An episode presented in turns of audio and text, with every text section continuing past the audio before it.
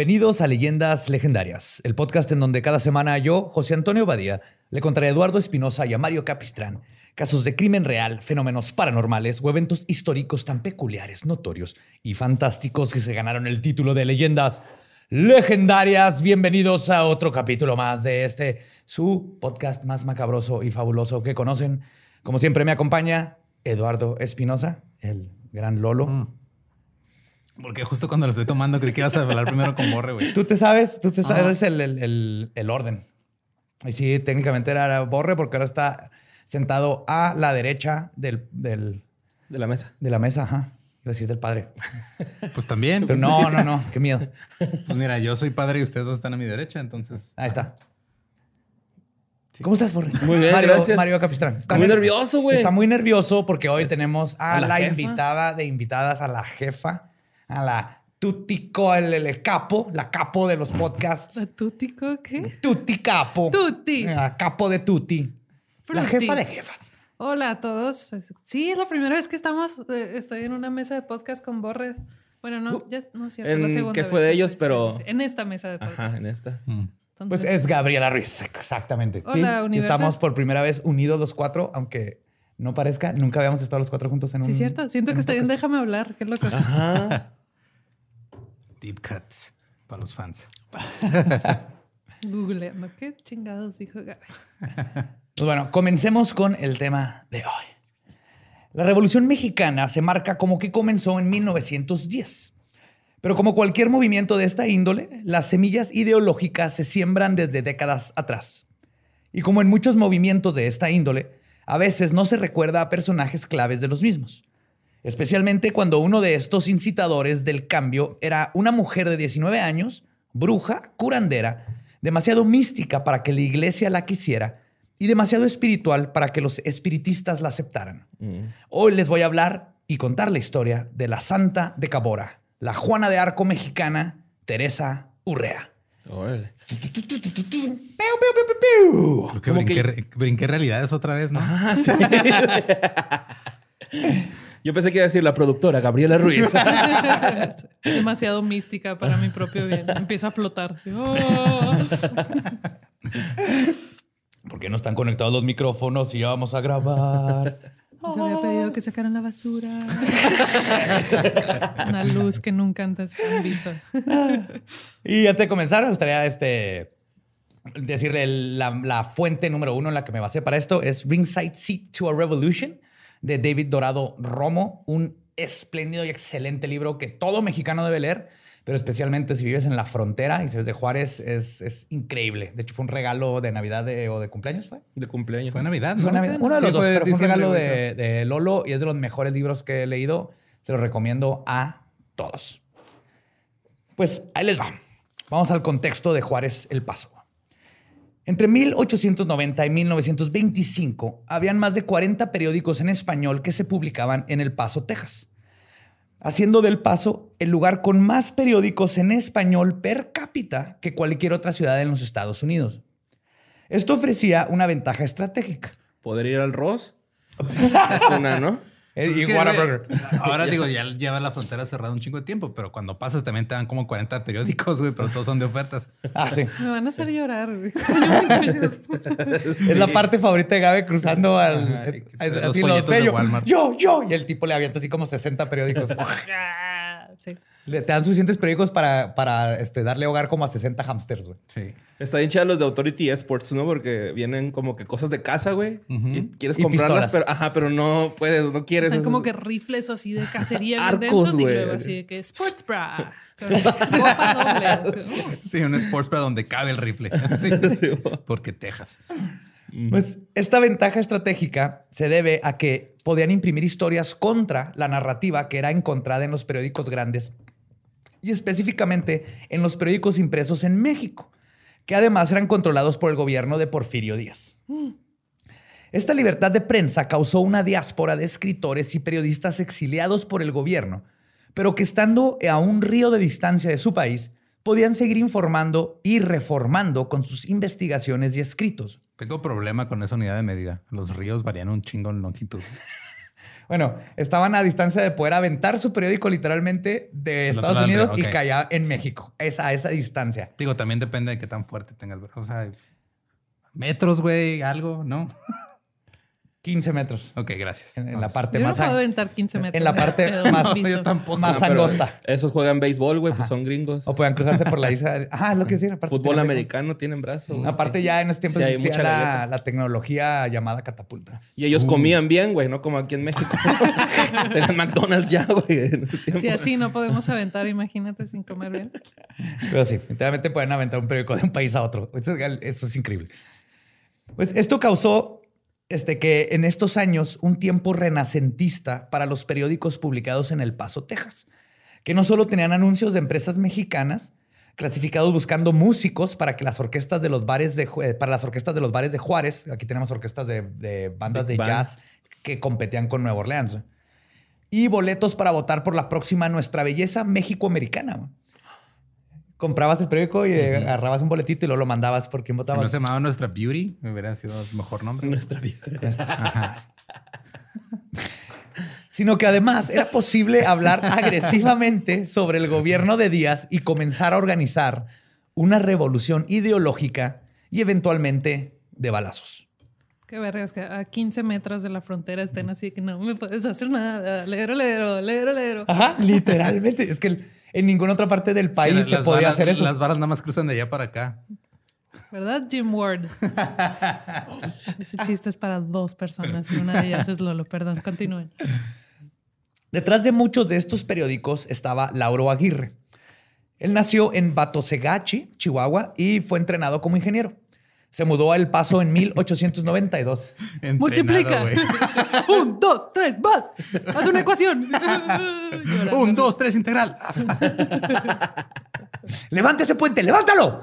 ¡Levántalo! Se mudó al paso en 1892, donde comenzó a publicar el periódico El Independiente y a producir muchos otros. Sus publicaciones fuertemente anti-Díaz lo llevarían a tener que pedir asilo al presidente de los Estados Unidos, Theodore Roosevelt, que era el que estaba, cuando se enteró de un plan para secuestrarlo y llevarlo a México. Y para 1906 intentaría tomar Ciudad Juárez, pero fracasó cuando sus planes fueron revelados por espías dentro de su organización. En 1906, el gobernador de Díaz falsificó documentos que lo involucraban en un asesinato y pidieron su extradición. El plan falló cuando las autoridades estadounidenses revisaron el caso y se dieron cuenta que las, autoridades, que las acusaciones eran falsas. Básicamente hicieron su trabajo. Ajá. What? Cosa que nadie esperaba, ¿no? What? Como la llorona no existe, como que mató a la llorona. A ver. No, no, no, no. Así, presentando el pasaporte de la llorona. Así. What? Esta no- es una persona. Y es. Díaz, pero con dos bigotes así. no, no soy el presidente Díaz. Como, como el, el video ese de, de la persona que está en un crucero y que trae un balde en la cabeza, Y lo le pega, lo se cae y trae otro, otro balde en la cabeza. Es Porfirio Díaz con dos bigotes. Two health bars. Ay, güey. Pues Aguirre era espiritista y su filosofía empataba perfectamente con la ideología de la revolución.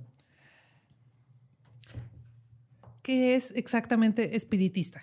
Ok, Los espiritistas fue todo un movimiento de los 1800 que básicamente es lo más cercano a explicar científicamente los fantasmas. Todo el pedo de los mediums, del Sí. tratar de, de conectar con otra dimensión, era este movimiento. Exacto. que- Pero va más profundo. De hecho, Madero era espiritista y la, la constitución y la revolución a partir de Madero viene de estos ideales espiritistas. Porque sus ideales, más que los fantasmas, era si nuestra conciencia puede vivir más allá de nosotros, si, si existen los fantasmas, quiere decir que No le tengo que hacer caso al pendejo del bigote blanco. Ajá, era, era una de las cosas, ¿no? Hay más que nosotros que presidentes y cosas así, y como humanidad debemos de juntarnos y no debe haber tiranía y todo, porque hay algo más y, y al tratar de investigar qué más hay, los cambió en la parte terrenal y sus filosofías cambiaron mucho a, a, la- a humani- a- se hicieron humanitarios y filósofos y espiritistas. Entonces, cuando pensé una que parte el mundo bonita. se acababa a cierta edad, yo podía ser culero, pero ahora que sé que tal vez no, ya todavía puedo ser culero, pero me sentiré mal al respecto. Exactamente. Y entonces, estos son los espiritistas. En resumen. Entonces, Aguirre era espiritista, les decía, su filosofía empataba perfectamente con la ideología de la revolución. A diferencia de la oligarquía porfiriana, de los conocidos como los científicos, que creían que la diferencia económica era darwinismo social, Entonces, este de Porfirio Díaz tenía un grupo, un séquito de académicos y pensadores que se hacían llamar a ellos mismos los científicos. La. Que, que- sí, que decía, es que los pobres tienen que ser pobres, es, es pedo, es como el ratoncito que nace mal de su patita y se lo come el águila. si no hay pobres. ¿no? Ajá, El- es, es, es- es, este, la naturaleza. Es porque, porque la naturaleza quieren. inventó ¿Cuál el dinero. Exacto, es porque, porque quieren. quieren. Sí, El pobre, Así pobre es. porque quiere y, y ahora el pobre quiere que me quite el poder. ¿Qué? Así no. Entonces estos científicos creían que la diferencia económica era darwinismo social, mientras que los espiritistas creían que la evolución humana es un proceso que no termina y que el ser humano día a día debe trabajar para mejorarse.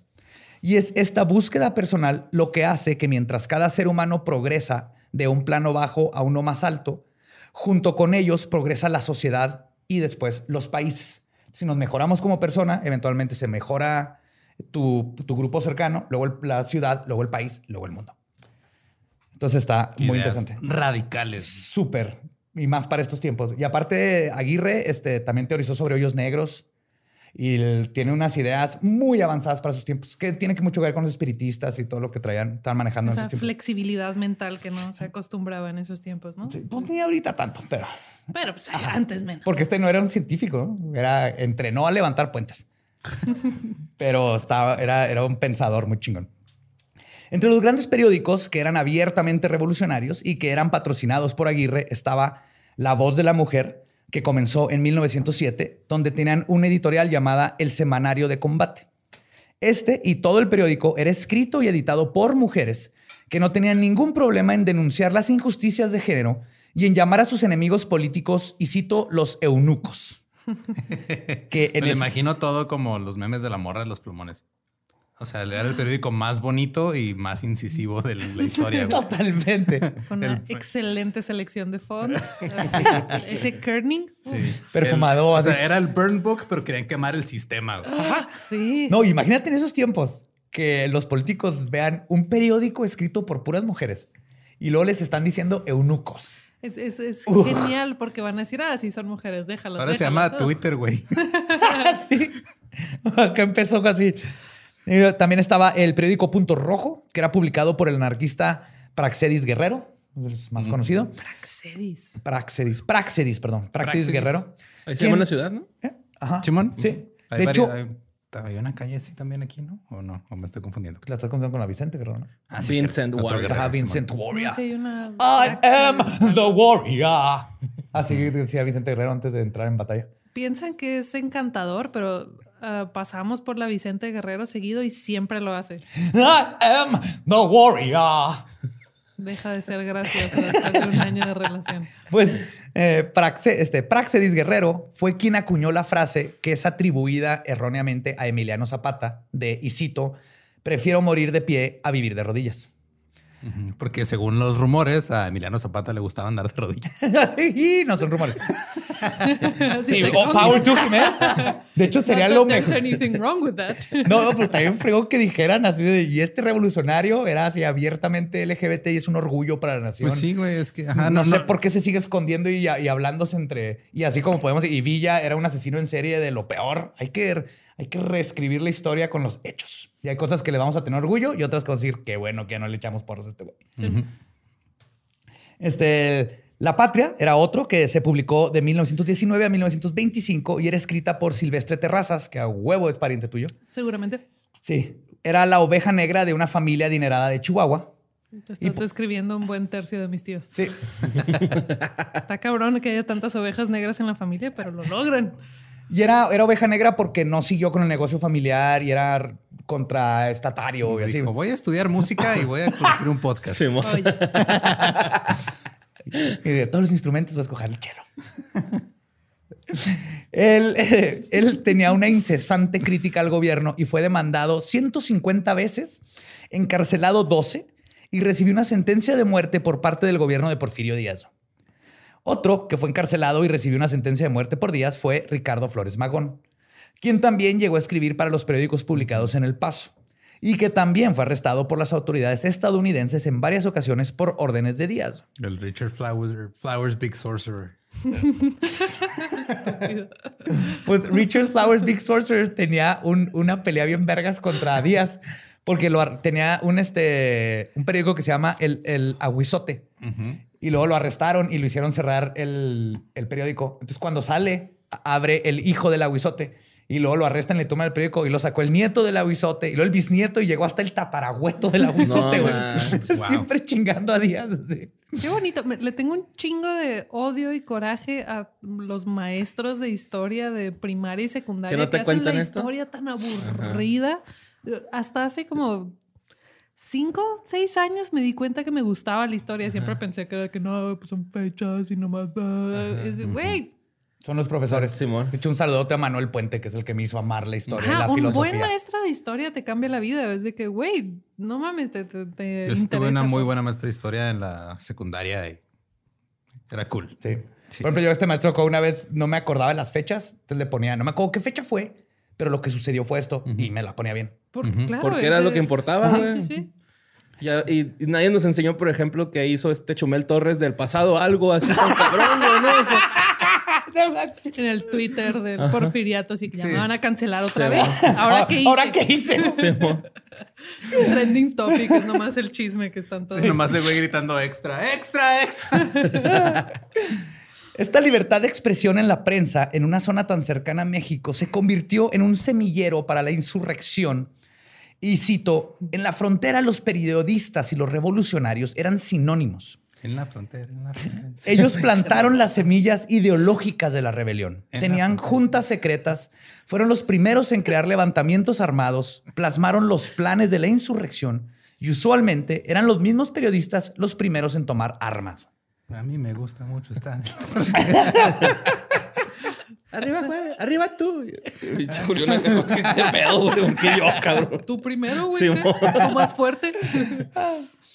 Y dentro de todos estos escritores, dos de ellos fueron instrumentales en prender una de las mechas que detonó la revolución.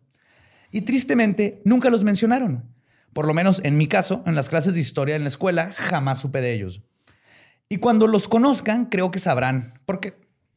El primero fue Víctor L. Ochoa, un fronterizo nacido en El Paso, Texas, que era revolucionario, inventor, espía, contrabandista y escritor de ciencia ficción. Y quiero que sea un bisabuelo mío, pero tristemente no lo es. No línea, si ven su foto, es un chingo, es un vato así el- vestido en la, su foto trae traje charro completo, con, pero con barba de vikingo. Así una foto chingoncísima. El vato Entre es... más lo describes, nada más veo cómo se te va erizando más el bigote, güey. sí, se va levantando. Como puerco espín. Sí.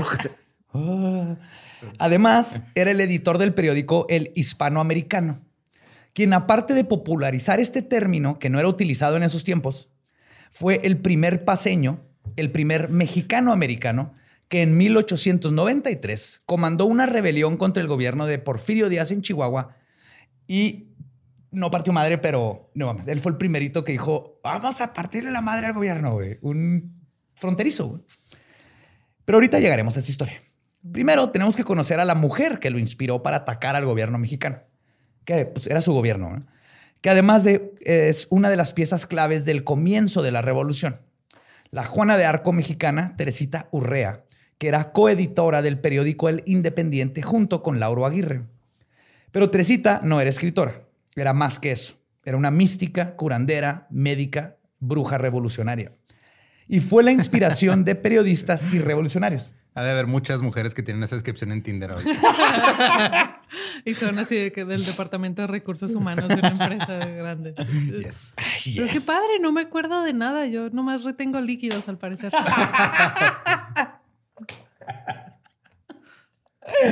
Ay, I in this photo and I don't like it.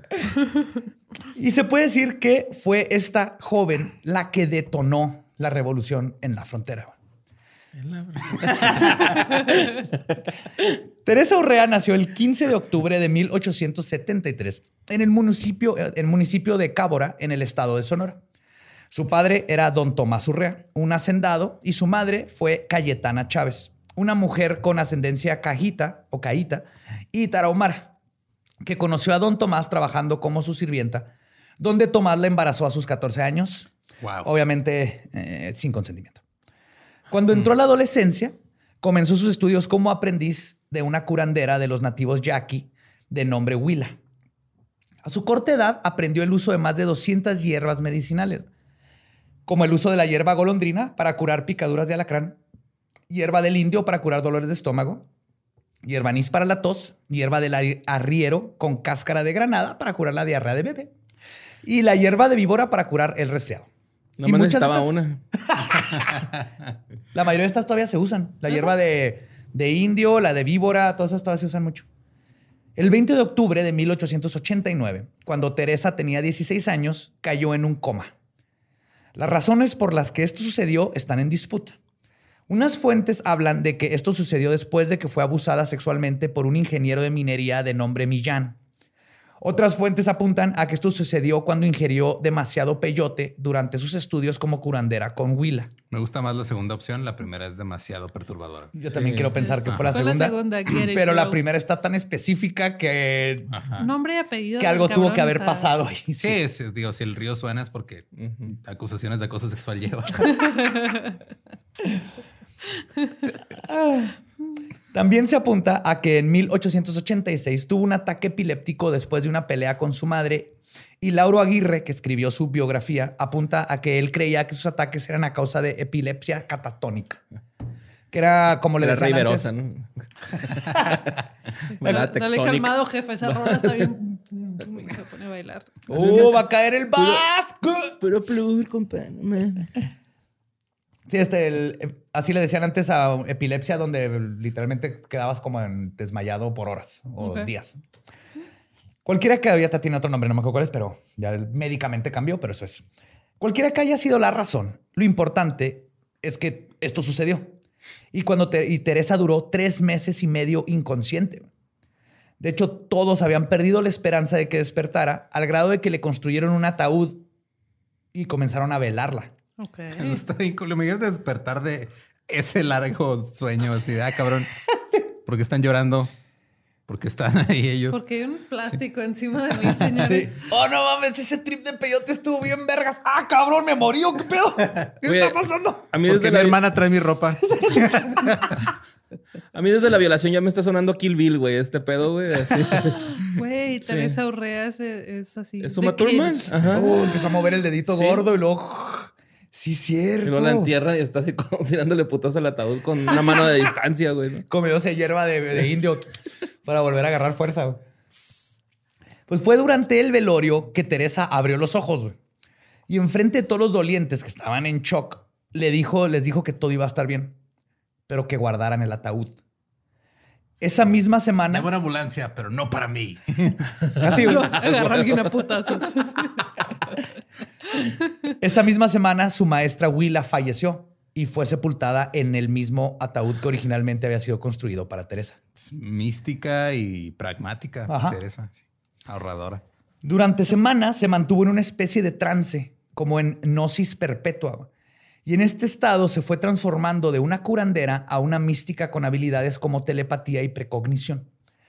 Esto que le sucedió a Teresa es conocido entre los nativos americanos como la búsqueda de visión lo que los Lakota llaman Ebleshea o Ablenchayapi, que significa llorar por una visión. O lo que los huachicans llaman, me tomé un año sabático, güey, me metí a ayahuasca. Fui a una ceremonia de ayahuasca, El está súper guapo, güey, pero o sea, como así. Pero me encontré. me dio pena vomitar enfrente de él, güey. O, sea, ya llevo 16 ceremonias de ayahuasca y me estoy encontrando todavía, güey. ¿Cuántas ceremonias necesitas? No han conocido la piedra esas personas. ¿Cuál chamán? Una tarde con borre y ya. A ver, lame ese sapo, lárgate. De seis mil varos. Pues todo esto de llorar por una visión, y estos son parte de los siete ritos secretos. Y el objetivo es obtener una visión por parte de los espíritus superiores a través del ayuno y el aislamiento. Y es común que el que está en este ritual de la búsqueda por una visión entre en un estado de coma físico o mental, o ambos, y cuando despierta es cuando su huellequín o guía espiritual se despierta y adquiere respuestas o habilidades nuevas. Entonces el clásico no se han visto en películas o han leído en cuentos que se van, los mandan al desierto a los, y ahí encuentran su tótem, su animal espiritual y después de todo este viaje, comes peyote o te estás, pero es este viaje de introspección por semanas o meses y cuando regresas pues, aprendiste un chingo de ti, del mundo y de todo. Después de su experiencia, Teresa le informó a sus padres que había sido instruida por los espíritus que su meta en la vida era ayudar a la gente y se transformó en una curandera. Teresita decía, y cito, cuando viene gente enferma conmigo, instintivamente sé qué es lo que los aflige. No me gusta que me digan santa, lo que hago no es sobrenatural. Y en ese sentido tenía toda la razón. La gente que era curada por ella eran reales, pero no era como que los psíquicos que te ponen la mano y que te quitan lo que tiene el enfermo y que te le sacan órganos y todo eso. Teresa era una curandera que tenía la habilidad de diagnosticar a sus pacientes y, los, y los conocimientos de curas ancestrales para aliviar esas enfermedades. Aún así, sí tenía un sexto sentido para predecir cosas como nacimientos, muertes, la llegada inesperada de gente y la lluvia. La caída de las Torres Gemelas.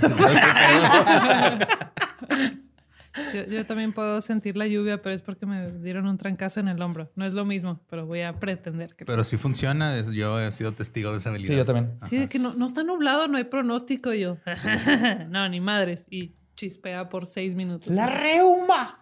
La reuma, sí. En una ocasión, una familia de El Paso, Texas, mandó a hacer una estatua de cera en honor a Teresita después de que los ayudó a encontrar a su hijo desaparecido que resultó que se había ahogado. Oh. Sí, o sea, ya supo y fue y lo encontró y encontró el cadáver. Además, era conocida por su habilidad de viajar astralmente. Una de sus mejores amigas, Josefina Félix, cuenta cómo Teresa llegaba por ella en forma astral, o sea, cuando ella estaba dormida, y la llevaba a viajes. Dice que llegaba a Teresita, la, la, la llevaba a volar. güey. Un resort. No, güey. All inclusive. Y estaba bien que en las mañanas los se despertaban y era así de que sabían perfectamente, lo habían vivido las dos. No, no. ¿Alguna vez han estado en, presencia de alguien de... No me ha tocado, pero me, han contado historias donde llega una señora y te ve así que estás embarazada y es de él. Y así, güey, ¿cómo supo? O sea, no, no entiendo cómo puede existir esa... Ese sexo sentido. Esa intuición, no sé qué es, porque no, yo, yo soy súper escéptica también. Es de que sí, sí entiendo que hay cosas que, que, no puedo comprender del todo, pero me cuesta mucho trabajo dejarme a mí misma creer en ellas. que creo que esa intuición es, es como cuando falleció Manchester, mi perro. El otro perro ese día supo que Manchester se iba a morir. hay, hay, una intuición. Nunca, nunca lo trató de la manera en que lo trató. Oh, lo envenenó. y cubrió sus pistas. Pero si hay Luego con una almohada de perritos. Yo he visto si hay abuelitas que le, atinan a todos los si va a ser niño o niña. Y te dicen, es que es por la forma de esto, por estos síntomas. Y, esa intuición que tiene que ver mucho también con la forma de la panza, los antojos. Es entre experiencia y, e instinto. Mis profes de estadística, vas a reprobar, güey. Ahí va. Eso es magia pura, güey. Pues sus curaciones fueron documentadas por numerosos periodistas, quienes, tampoco creyendo en lo sobrenatural, no podían negar que sus técnicas funcionaban. Una periodista de nombre Mouse Mason, correspondiente de un periódico de Austin, Texas, comenzó después a ser testiga de varias curaciones que, y cito, Teresita sin saberlo está utilizando técnicas utilizadas por los mejores hipnotistas del mundo y aunque Teresa no tiene ninguna educación y no pudo haber leído a Deleuze, Major, Tester, Carpenter o Franz Mesmer, de donde viene el mesmerismo. Otra educación. Ni tiene lana para ir a ver a John Milton. Sus métodos son los de ellos. Entonces ella por instinto sabe hacer lo que estos hombres duraron estudiando y perfeccionando por años. Pero la, la Willa le enseñó también, ¿no? Ah, no, claro, la Willa le enseñó. y, pues en su despertar es cuando como que ya le entró todo el instinto, eh, todo bien, ese sexo sentido. De hecho, se me figura como que hizo ahí una negociación con la muerte, ¿no? Por eso se murió su maestra y no ella, así Pues quién sabe. Yo creo que sí la maestra fue la que Yo creo que la maestra hizo eso y la maestra la revivió a cambio de ella y estos de viajes astrales todo lo tuvieron ahí entre ellas dos y chitón. Ajá. Y Willa la cambió su vida por ella. Muy buena teoría. Bien borra. Pasas demasiado tiempo con José Cuando yo te conocí, Caspistran, eras otra persona.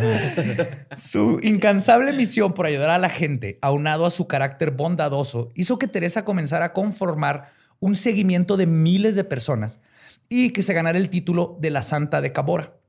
De leyendas legendarias. También. Su popularidad con la gente era tan grande que a sus 19 años fue forzada al exilio por el presidente Porfirio Díaz. Y es así como terminó cruzando la frontera. La cruzó en 1982 para protegerse a ella y a su familia. Y fue este mismo año el que vería una de las masacres más horrendas perpetradas en México. 1892, ¿no? Eh, Sí, 1892, perdón. Sí, que wow, wow, wow, 1882, ajá. Este, en México, que se convirtieron en uno de los primeros gritos de guerra de la revolución.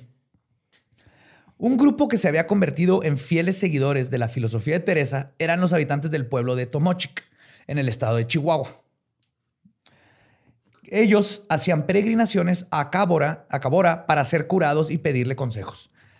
Entre las cosas que Teresita les enseñó, como buena bruja, es que no necesitaban intermediarios entre ellos y los dioses y la espiritualidad, específicamente la Iglesia Católica.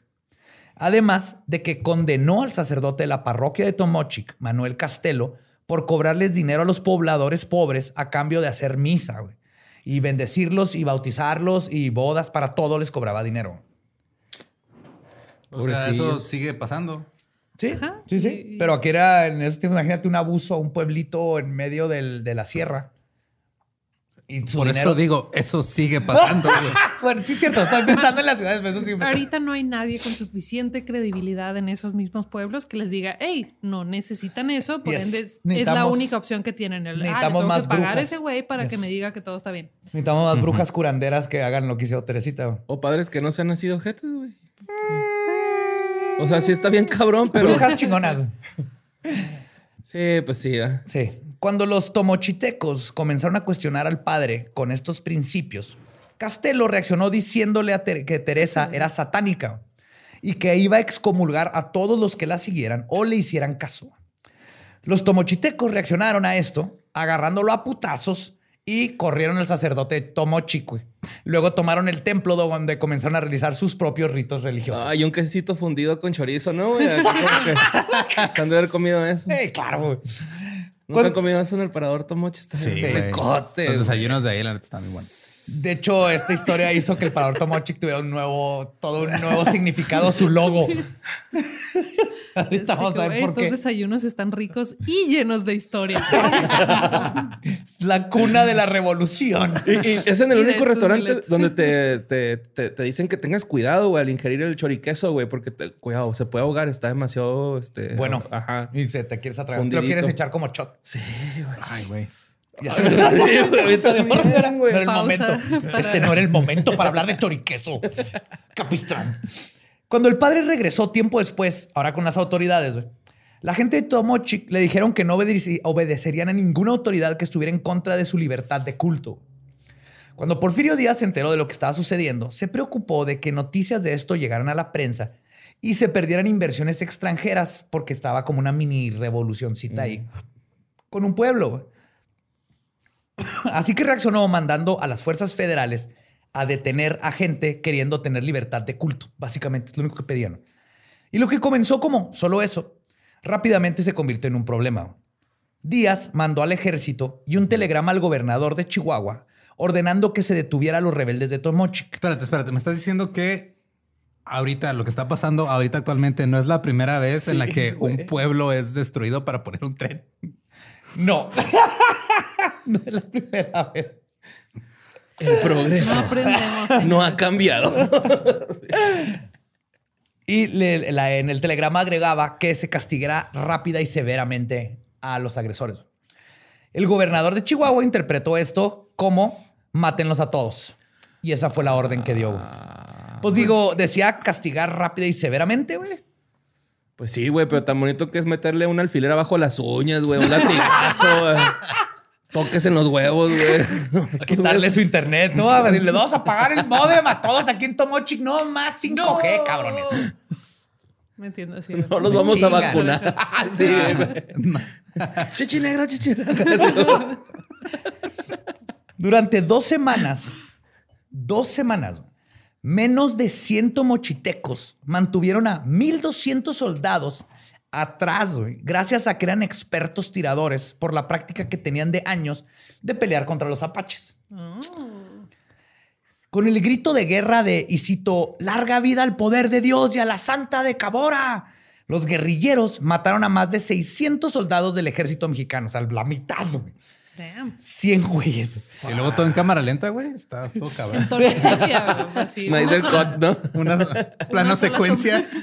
Plano Sí. secuencia. Children of Men se queda pendejo. Ay, güey, pinche movizaza, ¿no? Nomás una mujer tomochiteca puede hacer un hombre tomochitecos. Esto es tomochic. es tomochic. ¡Ah, Porfirio! ¡Au! ¡Au! ¡Au! Y el Porfirio con sus bigotes a la verga. ¿Qué Se somos? le cae un bigote de miedo, güey. Se le cae nomás el otro. Ligeramente más pequeño. ¿Qué somos? ¡Cocineros de choriqueso! Todos matan. Aún y cuando los rebeldes de Teresita se quedaron sin comida, sin balas, y el ejército había quemado todo el pueblo, güey, básicamente, siguieron peleando. Eventualmente el ejército ganó terreno. Las mujeres y niños estaban resguardadas en la iglesia, mientras que los pocos rebeldes que quedaban estaban en un cuartel. El 26 de octubre, el ejército quemó la puerta de la iglesia. La gente que intentó escapar por las ventanas fue asesinada a balazos ahí mismo. Esas no son formas, güey. Esas no son formas. Ya. No son. Tres No días después, tomaron el cuartel donde lograron capturar a siete rebeldes vivos, a quienes los fusilaron inmediatamente. Como castigo por su levantamiento, no permitieron que los cuerpos de los muertos fueran sepultados. El holocausto de Tomochic lo sobrevivieron solamente 41 mujeres y 73 niños de 279 habitantes que fueron censados en 1890. Fuck. Quedaron 40, 40 mujeres. Todos los hombres los mataron a todos. Obviamente esta masacre fue censurada por los periódicos mexicanos. Pues sí. Pero cuando la prensa en El Paso, Texas se enteró, comenzó a reportarlo ferozmente. El gobierno de Díaz intentó censurar los periódicos estadounidenses, presionando al gobierno y a los negocios mexicanos que se publicitaban en ellos para intentar callarlos. Uno de los periódicos que no sobrevivió al boicot fue el hispanoamericano de Víctor L. Ochoa. Pero siendo un espía, escritor de ficción, inventor, contrabandista y colaborador de Teresa, esto solo lo inspiró para llevar la revolución de la página al campo de batalla. Y cito, escuché con horror de la masacre de mis amigos y publiqué los hechos. Mi propia familia ha sido víctima de la implacable crueldad del gobierno de Díaz. Así que he cerrado el periódico. Junté todas mis posiciones y las vendí por efectivo que será parte de un fondo para lograr la liberación de mi gente. Víctor Ochoa era completamente bilingüe, naturalizado estadounidense. Nació en Chihuahua en 1860 y se había ido a vivir a Texas desde los tres años. Su padre, Juan Ochoa, trabajaba en la aduana y le había ayudado a Benito Juárez a contrabandear armas durante la guerra contra Francia. Así que la rebelión estaba en su genética. Con la... Cabroncitos, ¿va? No, no. Sí, sí. Sí, güey. Ay, periodista, mis huevos, güey. Pinche bandido cabrón que le gustaba escribir, güey. Norteños, arrechos. ¿qué- qué- qué- qué- qué- qué? No, no, no, no, no, venga, pendejo. ¿Qué pedo con los periodistas de ahora, güey? Ahí No, no es están, diciéndole a AMLO que es un rayo de luz. Irónicamente con una chamarra del Capitán América. México es lo mejor. Es una chamarra del Capitán América. Totalmente fuera de contexto si no han visto el video. güey, Está bien. Con chamarra del Capitán América. México, nomás puse el México. Chiste, chiste. Tanto México surreal. confeti, güey. Pues con la bendición de Teresa y la ayuda táctica de Aguirre, Ochoa usó el dinero de sus pertenencias para comenzar a reclutar un ejército personal. Ay, yo quiero un ejército. Ya tienes uno. Ustedes no largan. No- Usted no, o sea, va a usar, el, no- va a usar no, el no. dinero que generemos de aquí para comprar un ejército real, güey. Usando otro de sus periódicos, la División del Norte del Ejército Mexicano. Esto salió, de hecho, 20 años después de Villa. Ok. Entonces, también Villa se se pirateó, también hizo ahí piratería y plagio. Ofrecía 75 dólares a cualquier hombre dispuesto a pelear. Y cito, y el que se presente, y que se presente con no menos de 100 cartuchos.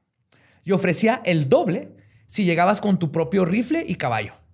Ok. Su intención era conseguir 5,000 hombres y en enero, en enero de 1894 marchar con ellos contra el prefecto de Tomochic para vengar la vida de sus familiares. Sea, Era el bono de contratación y luego bono por cada semana que siguieras vivo durante la lucha. Sí, qué cabrón, porque te mueres, pero ¿y el caballo no? Ese se lo quedan, güey. Sí. Sí, sí, se, re- se reintegra Y a la, yo a la ahorita me completo como tres caballos en esos tiempos, ¿qué pedo? Mira, es como si te mueres, tu, tu plan de la empresa, tu celular se tiene que regresar. Tu laptop va para allá. Es el que era el caballo de antes. Burram que el plan que Ya te quiero un dar. caballo, yo Si te mueres, se va a regresar a la empresa. Esto constituye un contrato verbal, Ramperi.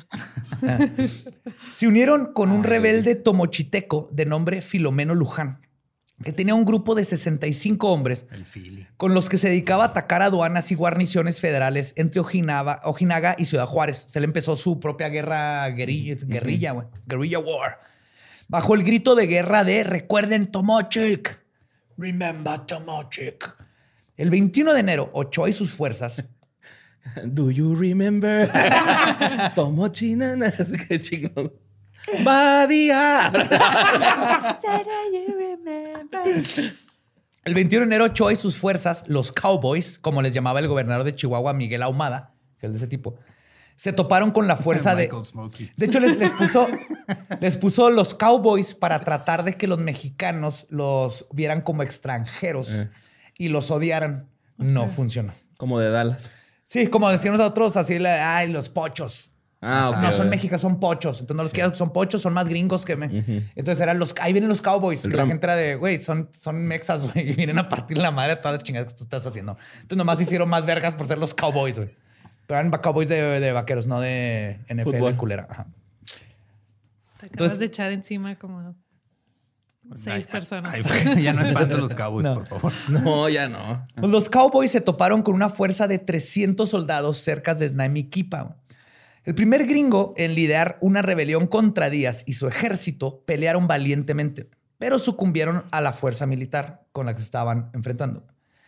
45 de sus hombres murieron ese día y fueron dejados colgados en los árboles como advertencia. güey. Aparte eran bien culeros, güey. Los, los- no tienen honor los otros soldados. Eran. No. ojetes. Ojetes, güey. Ochoa logró escapar disfrazándose de soldado federal y caminando ocho- 482 kilómetros para regresar a Texas. No mames. 400, ah, pongan su Nike ese que siempre ponen en Instagram de cuánto caminaron hoy. Cuando hagan 482 kilómetros en el pinche desierto.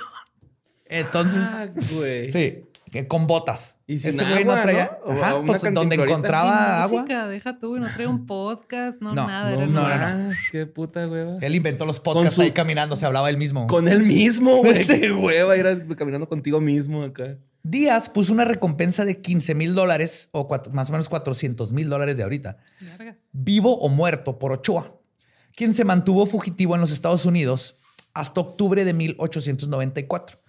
Cuando fue capturado. caminando, con razón no lo encontraba. Nadie se imaginó. Y si va a pie, no, no seas pendejo, güey. claro que no, ya de estar acá. 500 kilómetros, güey. Yo no- Ahí al principio iba para el otro lado. No, Luego, ah, cabrón, me fui al revés. Bienvenidos al podcast de Víctor Ochoa, donde les cuento los Sobre- animales que estoy viendo. Veo allá una liebre, una culebra. Oh, mira, Camaleón, güey. Hay, hay ocho sopilotes arriba de mí. Esto no se ve bien. De los que echan sangre por el ojo, güey. Camaleones. En 1894 fue capturado por el sheriff de Fort Stockton en el estado de Texas. Y andaba en Texas. Pero gracias a su carisma y labia logró escapar.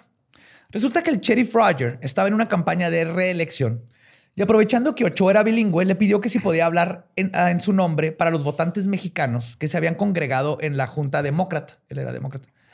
Ochoa aceptó y habló por horas con el pueblo, quienes le aplaudían y echaban porras, lo que tenía muy contento, muy contento a los demócratas y al sheriff.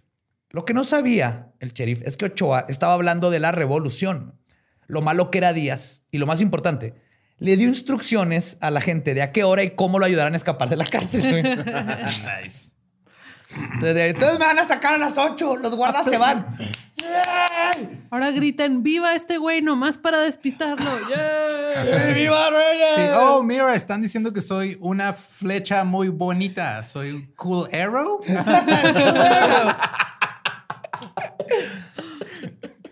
Pues después de un baile de celebración, Ochoa regresó a su celda, donde al poco tiempo un grupo de mexicanos enmascarados lograron liberarlo sin derramar una sola gota de sangre. güey. Qué bonito.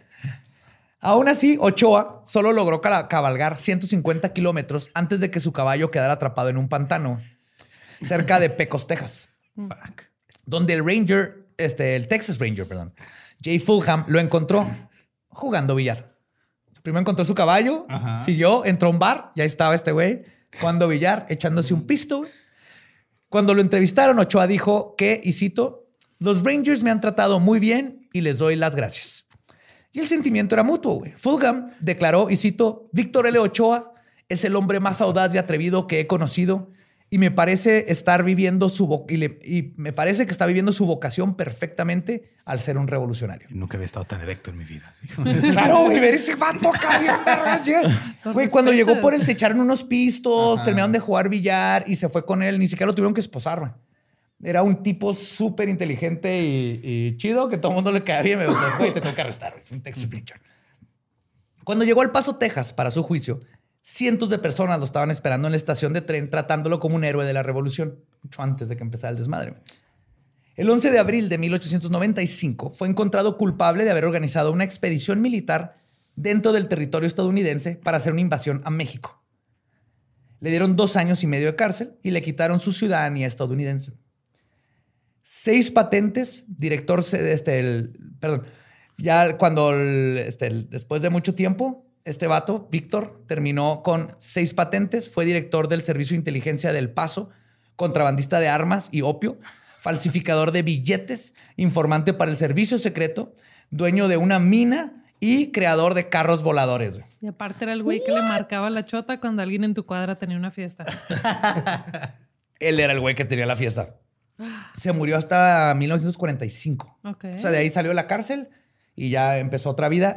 Empezó otra vida porque por secretamente quita. les estaba mandando armas y todo, pero ya no podía hacerlo abiertamente.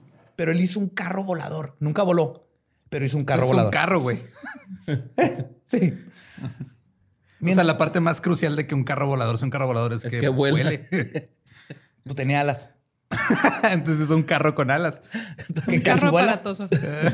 También los kiwis tienen al- tenían alas, ¿no? y sí, no volaban, ni los dodos. Ajá. Pero siguen siendo aves, ¿no? Ajá, sí, pero no Un carro volador. No es un ave, güey. No, pero es un carro volador si tiene alas. No. No, No, todos los carros voladores vuelan. Ni las Claro avestruces vuelan No toda tampoco. pero. Es ave, es un ave, por eso está Mira. el concepto de flightless bird. No todas las aves. Ajá. Y hay, y hay flightless flying cars. Claro. Hay carros no. voladores que no vuelan como hay aves que no vuelan. Es un carro, nomás. Es a lo que es estoy llegando. Miren, no van a hablar mal de Víctor Suena como Ochoa la aquí maqueta que hizo Homero Simpson, güey, de la planta nuclear, güey. de- Ah, Víctor Ochoa es un carro volador Que nomás no volaba. que no vola. Por razones ajenas a la administración. Gravedad y esas No. pendejadas. Pero su espíritu ahí está. ¿eh? No me van a hablar aquí mal de, de Ochoa. Vamos a poner una foto de él aquí atrás. Como la que Con tengo ahí en la regadera. Ajá. Mientras Ochoa estaba en la cárcel, continuó su comunicación con Aguirre y Teresa, quienes a su vez estaban organizando y ayudando a la rebelión que se había radicalizado después de la masacre. Desde que Teresa llegó a El Paso, veía a 250 personas diarias para curarlas, diarias. Y nunca les cobró un quinto. El Chingón. poco dinero que recibía de gente rica era de gente rica que se lo mandaba a ella y ella se lo mandaba a los revolucionarios, a quienes también ayudaba a esconder en su casa. Y no pasó mucho tiempo para que espías de Díaz reportaran lo que estaban viendo. Y esto no fue de su agrado. Así que comenzó a hacer sus planes tipo Acme, güey, para poder detener a Teresa. Así como el de, este güey mató a... Ajá. Pintando así de que puentes con una carretera donde sigue. Dejando caer pianos en personas que no los esperaban. Y él atrás con sus bigotes. Por eso, salió, por eso salió tan cara la guerra. güey. Un chingo de pianos. Pianos, Los pianos son caros. Necesito una bomba como del 6 toneladas. Así no funciona la bomba, señor. Usando cohetes ah, yo sé que ¿eh? sí. ajá. ¿Dónde puedo comprar un dirigible? Necesito un cohete que me amarren a la espalda con alas, así como los carros de Ochoa. Sí, señor, el fabricante de yunques dice que ya no puede con tanta demanda. Tírale un yunque encima. El 27 de junio de 1896, el exgobernador del estado de Chihuahua le mandó una carta a Teresa y a su papá invitándolos a regresar a México y diciéndoles que no les pasaría nada y que contarían con la protección del estado. o sea, incluir eso en una carta así de, vengan, les juro que no les va a pasar nada si vienen para acá. No, Es el, ándale, te, prom- te prometo que no te vuelvo a pegar. O sea, exactamente. Es una pendejada, güey. Teresa le regresó la carta junto con un mensaje que decía, y cito, no volveré. Sin una manita dibujada así nomás. Y cito, no volveré a poner un pie en suelo mexicano mientras Díaz sea presidente. Esa es la versión diplomática de huevos. Se Sí. expresan exactamente lo mismo. Esto y no volveré a pisar. Señorita Teresa, no podemos podemos poner eso.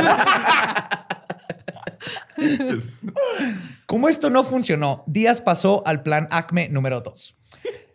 Pero el de los yunques ya estaba muerto. ¿qué iba a Es que se le murieron 16 caballos cargando tanto pinche yunque. O sea, le salía caro por los caballos. Era un Imagínate. pedo de logística, ¿no? El 19 de noviembre del mismo año, el doctor Apolonio Rodríguez de Cuba arribó a El Paso para pedirle matrimonio a Teresa de la nada. Y presentando Cosa que una nos carta. encanta a las mujeres. Claro. No, no, Sí, espérate, esto te va a en una- encantar más. En una plaza pública, así. No, no, no, todavía mejor. Inventó el Jumbotron de los estadios para, nada más para pedirle matrimonio. No, no, no, esto está mejor. Flash ¿Cuál mob. Jumbotron, güey? Este güey traía una carta de recomendación firmada por Porfirio Díaz, el presidente de México. Uh, El que la quería matar. Ajá. Yes. Pero Sí, Hola, ¿quién? me voy- quiero casar contigo, el güey que te quiere matar a prueba de nuestra relación. Eh, eh, ¿Te quieres casar conmigo? Aquí una carta de AMLO que dice que me avala como un buen marido. Señora que no conozco. Así. Llegó con una carta de Porfirio Díaz. ¿Cómo son las cartas de AMLO? ¿Es una palabra por renglón? Doble espacio. Estaba firmada por Porfirio Díaz y certificaba que el doctor era, y cito, de buena moral y carácter. Sí. Obviamente Teresa lo rechazó. Apolonio fue con su padre para intentar convencerlo y decirle, Ay, oiga, papá, soy cara-". no se quiso casar conmigo, ya le enseñé la carta. No, o sea, él fue con el papá de Teresa. ah, ok. Creí que Ay, fue papá, con su de papá. Teresa, No, no, no. casar conmigo. El doctor, el doctor dijo, esta niña no sé lo que está haciendo, voy a ir con el papá, el Sí. papá le va, le, Le va a dar un convenzo par al papá y el papá la va. tomar- ajá. Claro. Y el papá de Teresa le dijo básicamente, si te quieres casar con mi hija, convéncela a ella. A mí no me metas, culero. Yo estoy bien a gusto viendo la tele acá. Sí, güey. Sí, qué chingón. Está bien chingón para esos tiempos. Eh, Sí. Esto no fue un deterrente para Apolonio, quien compró un vestido de bodas y comenzó a buscar el lugar y la fecha para la ceremonia. ¿Qué pedo, güey? Finalmente, Teresa publicó un comunicado en el periódico El Paso Times que decía, y cito, yo no le he dirigido una sola palabra al caballero Apolonio que lo haga creer que he aceptado su propuesta de matrimonio. Otra vez huevos, pero bien dicho. Sí. He hablado con mi padre, quien no tiene una buena opinión sobre él. Le agradecería sus pretensiones de matrimonio si creyera que fueran cuerdas. Huevos. Huevos, coma puto. La maestra de la comunicación diplomática. Bravo. Comunicólogos a Una chingona. Los obvios intentos de detener a Teresa por parte del gobierno fracasaron. Y ella, junto con su gente, siguieron planeando la insurrección. A pesar de que Teresa era una pacifista, estaba en contra de la injusticia y sabía que para lograr un cambio había que ensuciarse las manos. Y cito, las revoluciones son una manifestación de la voluntad de Dios, porque Él ha inculcado a toda la gente el espíritu de la resistencia a la opresión. Y las primeras semillas de la revolución en el norte se forjaron con este credo. El 12 de agosto de 1896, 40 rebeldes, al grito de guerra de Viva la Santa de Cabora, atacaron la aduana de Nogales en el estado de Sonora.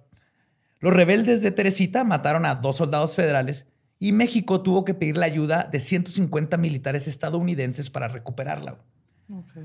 Los rebeldes mantuvieron la aduana en su posesión por varias horas, hasta que se quedaron sin balas. Siete de los cuerpos de los insurgentes, la mayoría nativos yaqui, fueron arrojados en la calle para que la gente los viera.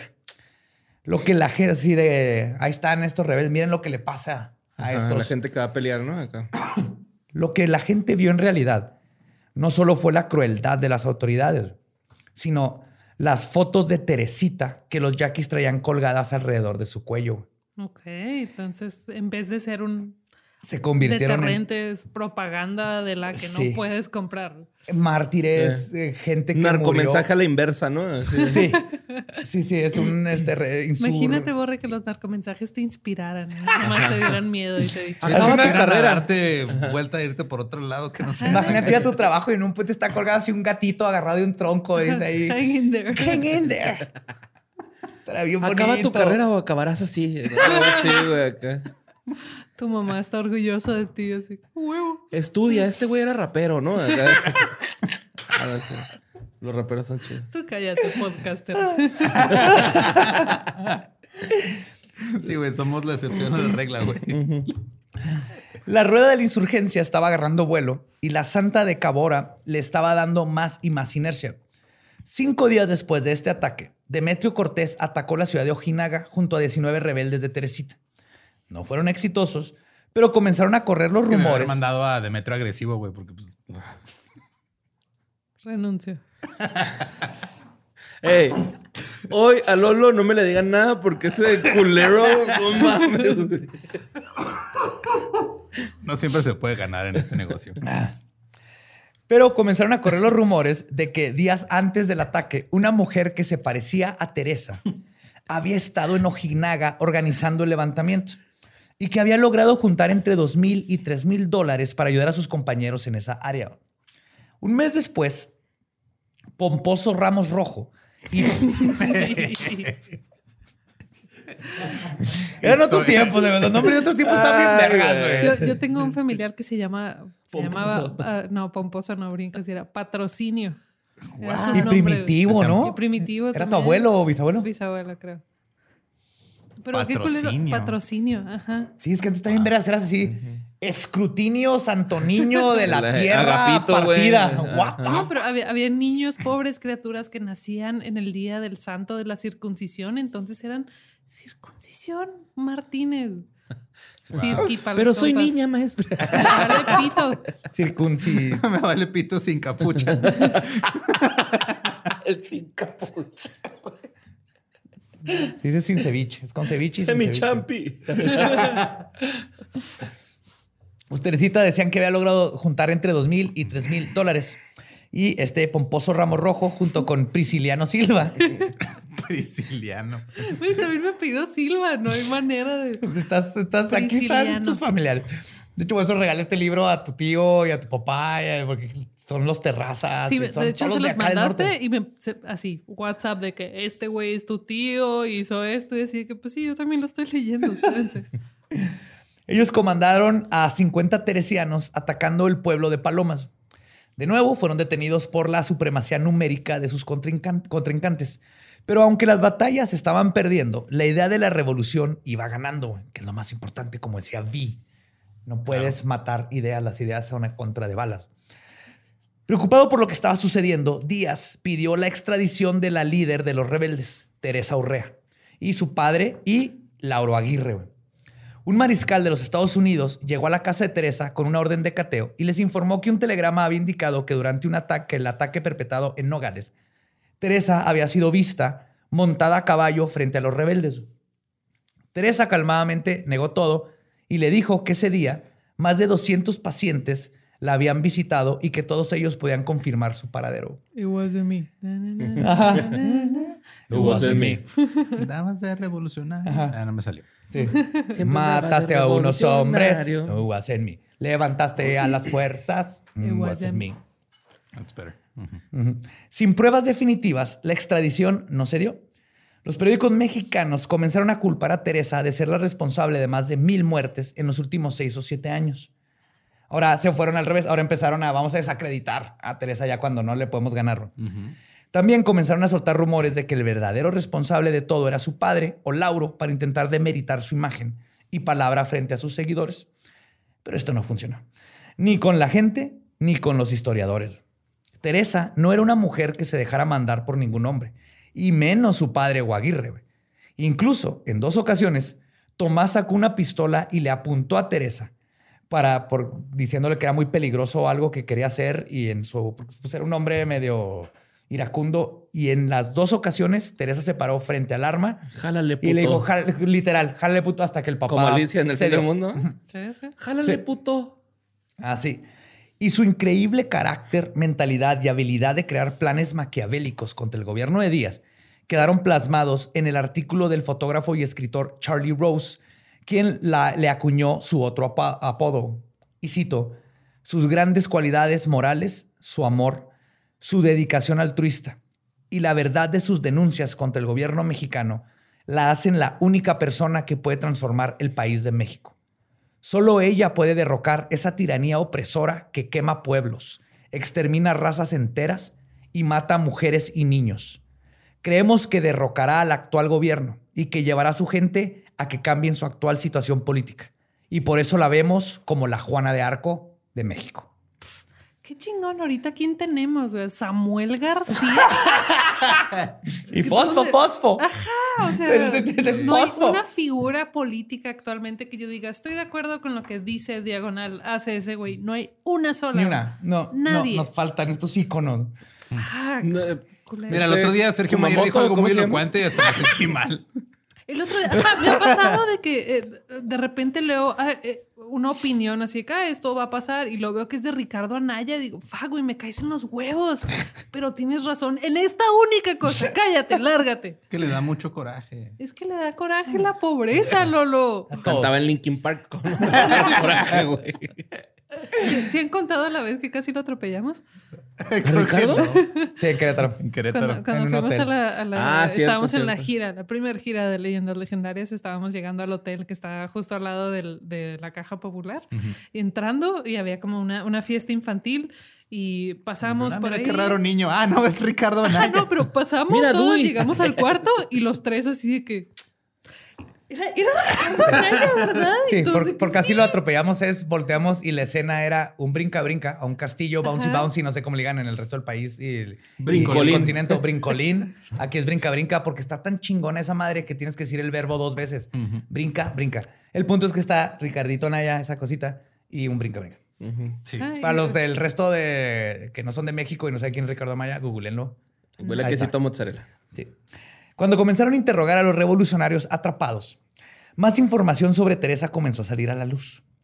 Pomposo confesó que Teresita había estado involucrada. Se ríen y su maldición, madre, su próximo hijo se llama Pomposo. Por ya no me voy a reproducir, güey. De hecho, es muy buen nombre para un perro. Pomposo. el señor Pomposo. ¡Ay, señor Pomposo! Chot, chot, chot. Aprobado. Pomposo confesó que Teresita había estado involucrada directamente en el ataque a Palomas, que incluso ella le había ayudado a esconder a un revolucionario en su casa, pintándole la cara y las manos con pintura negra. Mira, el blackface para revolucionarios. ¿Blackface? ¿Quién era, güey? ¿Era TV Azteca, güey? Ah, no, entonces mi amigo estaba, estaba disfrazado de Baltasar, Reyes Magos, estamos por. No, pero si, si lo haces. Julio, señor. si usas blackface para salvarle la vida a un revolucionario que está tratando de derrocar un gobierno opresor y. Creo que ahí sí se puede. Creo que se justifica. Más en este tiempo, sí, porque Sur ni siquiera, ni, siquiera lo grabó para YouTube. Todo sucedió ahí en su casa. No estaba monetizado. No estaba monetizado nada. No lo hizo por falta de respeto, lo hizo para protección. Pero yo creo que es el primer blackface que se ha usado de una manera. Para bien. Para bien. Dejen de pintar a los niños con esa cara para los niños reyes magos, Ting. Consigas uno que ya esté. Digo, es México estadísticamente. Sí, siquiera, ni siquiera se sabe qué, qué color eran los Reyes Magos.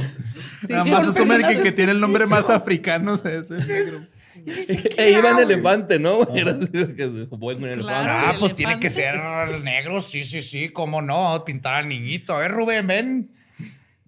Dos agentes mexicanos infiltrados en la vida de Teresa como doctores falsos, William y Thomas Boomer, comenzaron a mandar información al gobierno de México, implicando que ella había exhortado a los insurrectos, que les había pagado sus gastos, les había dicho que no, este, que no temieran por sus vidas, había rezado por ellos y personalmente les había dado las fotografías que cargaban, además de que estaban consiguiendo fondos para apoyar a los revolucionarios.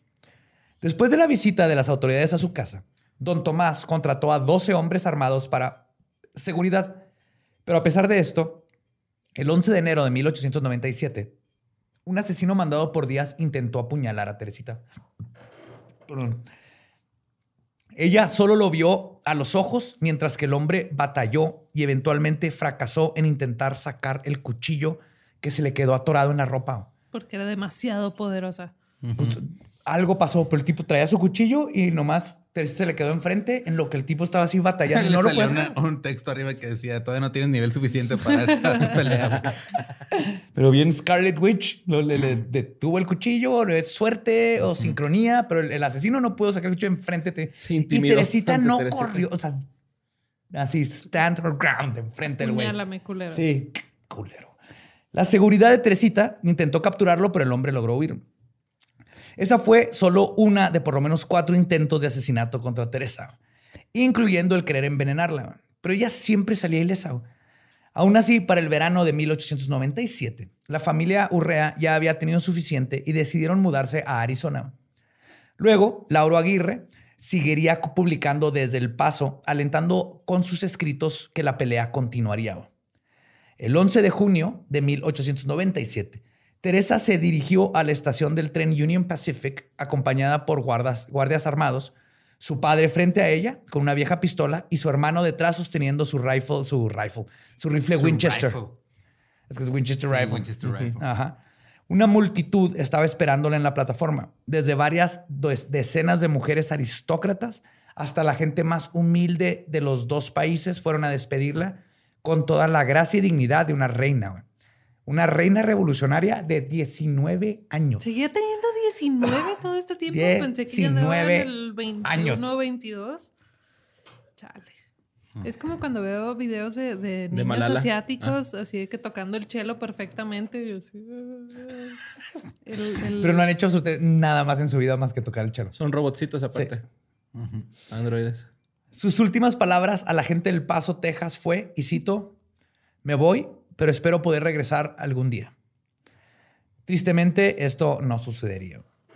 Después de pasar un tiempo en Arizona, Teresa visitó California, donde curó a un niño con meningitis, y es ahí donde fue contactada por una agencia con quienes firmó un contrato para irse en un tour por todos los Estados Unidos. Agentes, así que, güey, te podemos llevar a todos lados, nosotros pagamos viáticos. Nomás te damos el imagínate. 20%. Ah, pero la carroza esa te la vamos a quitar de tu 20%, ¿eh? El, el- el hotel ese que te pusimos te la vamos a quitar. También se viene de tu... Sí, mira, Sí. te va, eh, o sea, tú vas a salir a curar, pero antes de ti va a salir otro chavo a decir unas cosillas ahí cagadas. Whatever, le dicen. El pendejo sigue sin leer contratos, güey. Ya lo tenemos por seis años. En todo el país fue bien recibida, pero la barrera del idioma y sus obligaciones contractuales hicieron que ella abandonara el proyecto. O sea, literal, dijo, güey, es que no se trata de esto. Ella creyó que al firmar y todo, y al, al tener el acceso a más gente, podía ayudar a más gente, pero se convirtió en un negocio, obviamente. Claro. y eso no le gustó. Igual que siempre, casi todas sus ganancias se las repartía a los pobres o las mandaba a México para seguir apoyando el movimiento revolucionario.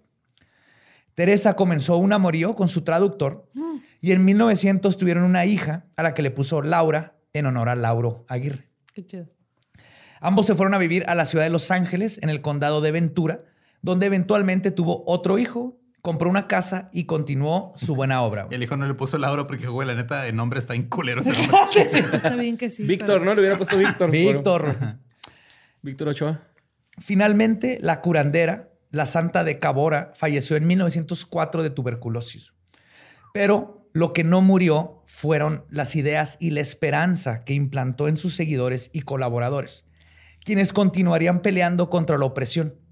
Y seis años después de su muerte, comenzaría la revolución, cuyas semillas fueron sembradas por personas como los valientes de Tomochic, los escritores y editores de prensa, y un gringo da Vinci junto con una santa.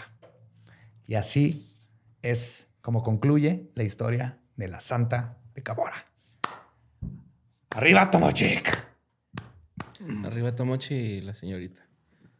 Qué cabrón. Que- Se me hace bien raro que eh, a, a lo largo de la historia hay varias como que figuras de, de la chavita.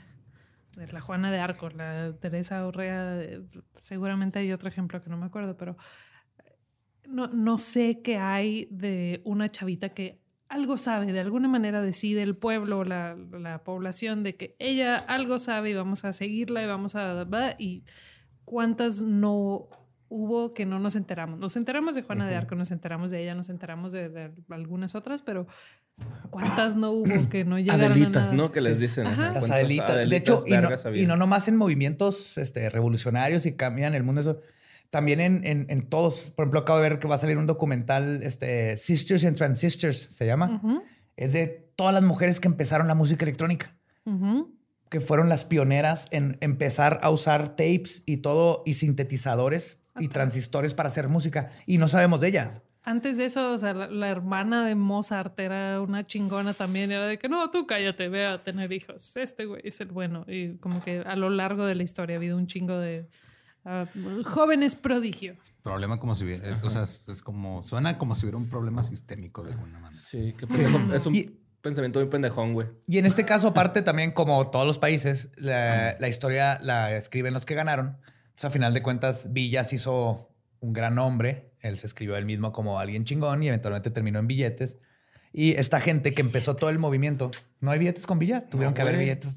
Con Zapata hubo de 10 estaba pesos, güey. pensando en billetes con, Con V. Ay, y- también. Ah, no, no, a huevo que hubo un billete con Pancho Villa. güey, no bueno, puede pero ya no. Pero hubo billete. Ajá. El punto es que él ahorita es uno de los héroes de la revolución y sabemos que era un asesino en serie, sociópata. Sí, de hecho, me acuerdo, eh, de eso sí me acuerdo. Que Quemó a tu bisabuela. Ajá. Viva. Eh, sí. Ya haremos ese episodio. Pero el punto No, es que ellos van Sí, y- sí lo, lo- lo habías mencionado en este episodio, precisamente, ¿no? De que Sí. llegó a, a Satebó. a Satebó. a Satebó y, y tratando de llevarse a, a jovencitos en edad de pelear. Y le quedaba el último hijo a tu bisabuela y dijo, no, ni madre. Sí, llegó y de que vénganse con nosotros, de que no, no, no, van a hacer enojar a esta señora y así. Que era como la líder del pueblo, pues era la señora, el- la rociaron de gasolina, le dijo, quémela, y ningún soldado quiso. No, Ah, aparte- ella sacó los- ajá, los cerillos. los soldados así que no, güey, No, no pues es que ella era una, una señora que como que llegaba gente al pueblo y ella los alimentaba y era como que una, Era una figura Ajá, chida ajá. en el pueblo. Era una matriarca, ¿no? Ajá, Sí, era era, la de que, a matriarca. ver, cabrón, yo te doy comida, pero pues barre ahí o algo, no sé. Y cuando eh, los soldados trataron de quemarlo, todos los soldados de que no, yo no traigo, yo no traigo, yo no traigo, y ella saca cerillos así de que aquí están, culero. Toma los cerillos y Villa la prendió y la quemó viva. Entonces, ese tipo de personas se Pa- convierten para en que héroes. sepan que no me hagan enojar, señor. Y la narrativa. La genética. De hecho, La narrativa en las escuelas nos inculcan, pero se les olvidan. ¿Y por qué? Porque no nos van a hablar de una bruja mística que empezó la revolución de 19 años en la escuela, porque si hay mujer aparte. porque no te quieren No pensando. nos van a decir que una mujer, y luego la- el- no nos van a hablar de un fronterizo hispanoamericano que fue el primero que invadió México y trató de ponerles un putazo para vengar a Tomochic. No nos hablan de los que estuvieron en Tomochic porque fue una masacre horrenda y asquerosa. Fuera y no quieren que nos ¿se- ¿Se acordemos. acuerdan ustedes en la primaria, secundaria, de, de- en la escuela, ver había personas aquí antes de que llegaran los españoles? No, y- aquí no nos enseñan eso. No. Exacto, No, o sea, no. eh, últimamente he visto en... ¿Qué digo? en- Probablemente no eran mis personas. Cállate, hombre pálido, pero así... en- apenas ahorita empiezo a ver esta como ah, nueva, no, no le quiero decir moda, pero que dicen, ok, sí, había personas nativas aquí, luego llegaron los españoles y pasó esto y va, va, va, va, y como que tratan de abordarlo de una manera más, no, no quiero decir objetiva porque sigue siendo un, y gracias a ellos ahora tenemos a Diosito. Sí, es, Es que como en el, el el episodio asunto, de- o sea, te- No- lo único que nada, lo único que escuchas es, ah, sí, había civilizaciones. Pero llegaron venimos a estos güeyes. ayudarles, a salvarlos. Ajá. a- Pero No, aparte- siendo que las civilizaciones, cuando llegaron esos güeyes, esos güeyes tiraban sus, sus desperdicios eh, de su caca y su pipí en las calles, güey. y Nosotros ya teníamos, bueno, en, en- en México ya había un sistema de drenaje. Pero eso es lo de para- menos, güey. Lo, que- lo que pasa es que agarraron a todas las civilizaciones y a todos los nativos y los, los pusieron el título de mexicanos. güey. Y luego convirtieron todo en mexicanos contra el mundo. Entonces, por ejemplo, en el de Santa Ana, yo hablo de eso, ¿no? De cómo es que los gringos nos robaron el territorio Ajá. a los mexicanos. Y, Güey, ahí habían apaches, Ajá. Sioux, Comanche, Cherokee, Tigua. Cherokee, este, Y otros modelos de No eran- vehículos Tacomas, Durango. Jeeps, Cheyenne. ya, ya busqué en Pero el espérate, pero el 97. punto es de que ellos no eran mexicanos.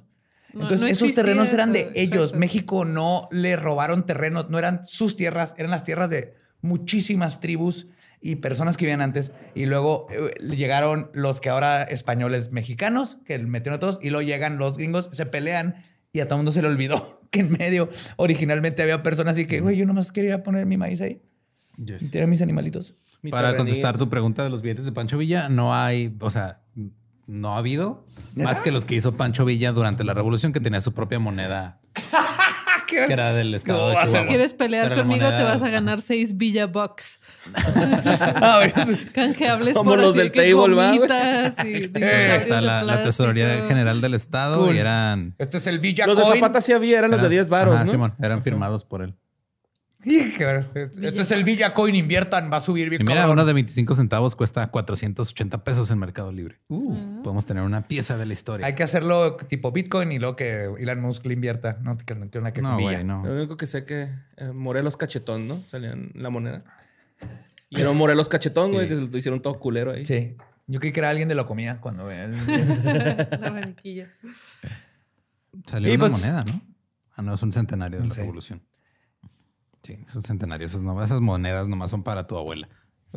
Acabas, de hacerle el día a la persona que colecciona moneditas que nos escucha. Así de... Gracias, Eduardo. Yo sabía que no habían billetes. No lo hice a propósito. Esa persona no, No lo hice por ti. Nosotros hablando así que los nativos y todo, y tú... "Mm, no hay billetes ni monedas de la revolución con José Villa". Antonio Badía, Eduardo Espinosa, Eduardo Espinosa, José Antonio Badía. Pensé que ya habían pasado esa fase. Bueno, los queremos un chorro, los amamos. Gabe, como siempre, gracias por venir. Un Gracias por aquí. invitarme a Todo el mundo trabajo. ama que estés aquí. Va a ser más. Vamos que vuelva a suceder. Sucederá va a volver a suceder. Y oh, no olviden nunca a Tomochic. Remember Tomochic. Y a la bruja que nos liberó de todo eso. Nos escuchamos el próximo miércoles macabroso.